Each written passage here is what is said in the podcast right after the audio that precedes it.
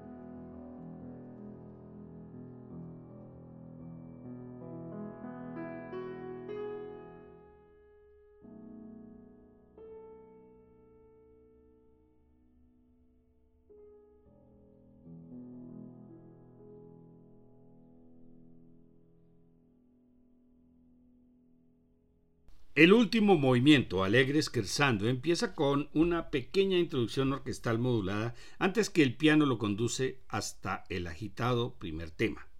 La excitación muere y el oboe y las violas introducen un tema de gran lirismo. El siguiente tema es basado en el segundo tema del primer movimiento. Tras un largo periodo de desarrollo, la tensión crece considerablemente y cerca del final, Rashmaninov comienza el segundo tema en una gran y poderosa orquestación. Una rápida coda conduce al concierto a su final. Partes de este concierto aparecen en bandas sonoras, televisión y videojuegos, así como en versiones de varios artistas a nivel mundial.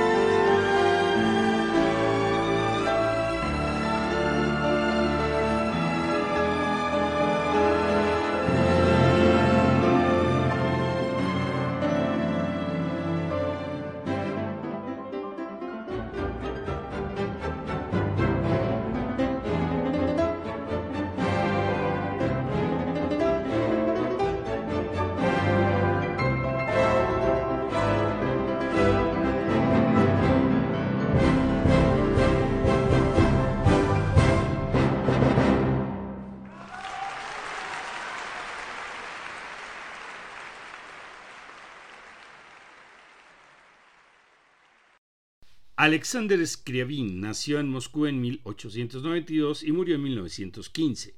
Fue compositor y pianista considerado uno de los mayores exponentes del post-romanticismo y el atonalismo libre, así como uno de los compositores más innovadores de la música. Con solo un año perdió a su madre, buena concertista de piano, y recibió las primeras lecciones de música por parte de su tía. Desde niño asistió a conciertos y óperas en el Bolshoi. En 1886 ya compuso una obra notable e ingresó al Conservatorio de Moscú en 1888.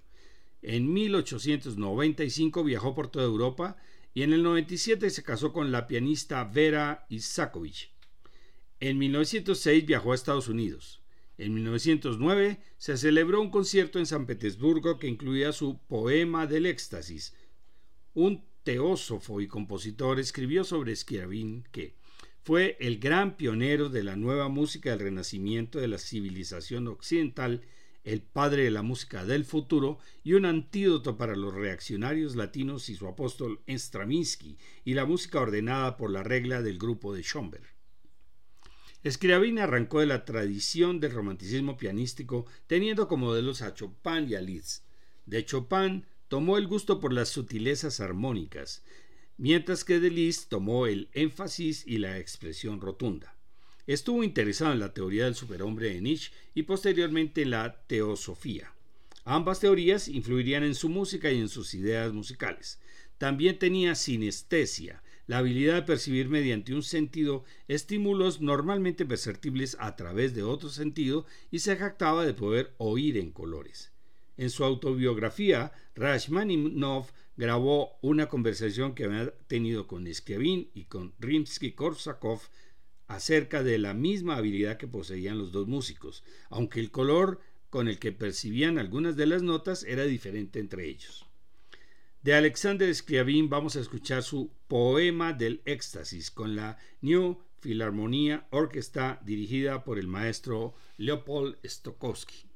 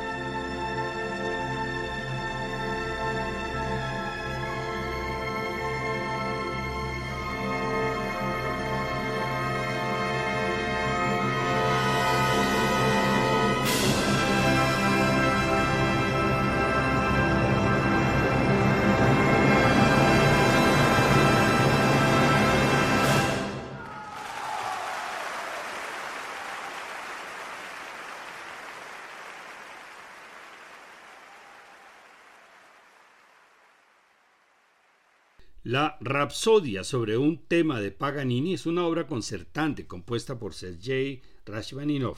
Fue escrita para piano y orquesta en un estilo similar al concierto para piano. La pieza es un conjunto de 24 variaciones sobre el último de los 24 caprichos para violín solo de Niccolo Paganini. Aunque no tiene interrupciones, se pueden destacar tres secciones que corresponderían a la distribución de un concierto para piano clásico en tres movimientos la primera hasta la variación 11, la segunda hasta la 18 y los restantes serían el tercero. En la segunda parte del programa escucharemos la versión de la Orquesta Sinfónica de Londres dirigida por Michael Francis con la pianista ucraniana Valentina Lisitsa. De Alexander Scriabin vamos a escuchar Prometeo, el poema de fuego, opus 60, el cual plantea una obra sombría y donde el personaje de Prometeo se parece a Satanás. La interpretación es de la Orquesta Sinfónica de Chicago dirigida por el francés Pierre Boulez con el, pianista ruso Anatol Ugorsky. Finalmente, la pianista china Yu Wan interpreta la sonata número 2 de Scriabin, cuyo programa dice: La primera sección representa la quietud de una noche sureña a la orilla del mar. El desarrollo es la oscura emoción de un mar profundo. La sección central muestra la acariciadora luz de la luna que surge después de la primera oscuridad de la noche. El segundo movimiento representa la vasta extensión del océano en emoción tormentosa. Ya presentamos en abril la segunda charla Cómo seleccionar la ópera ideal. En mayo, la charla musical será sobre los protagonistas de la ópera. Las fechas son el jueves 25 de mayo a las 10 de la mañana. Nuevamente por Zoom para que no haya restricciones por ubicación. Para mayor información, visitar la página descubriendolamusica.co. Les esperamos. Gracias por su audiencia, buenas noches y felices sueños.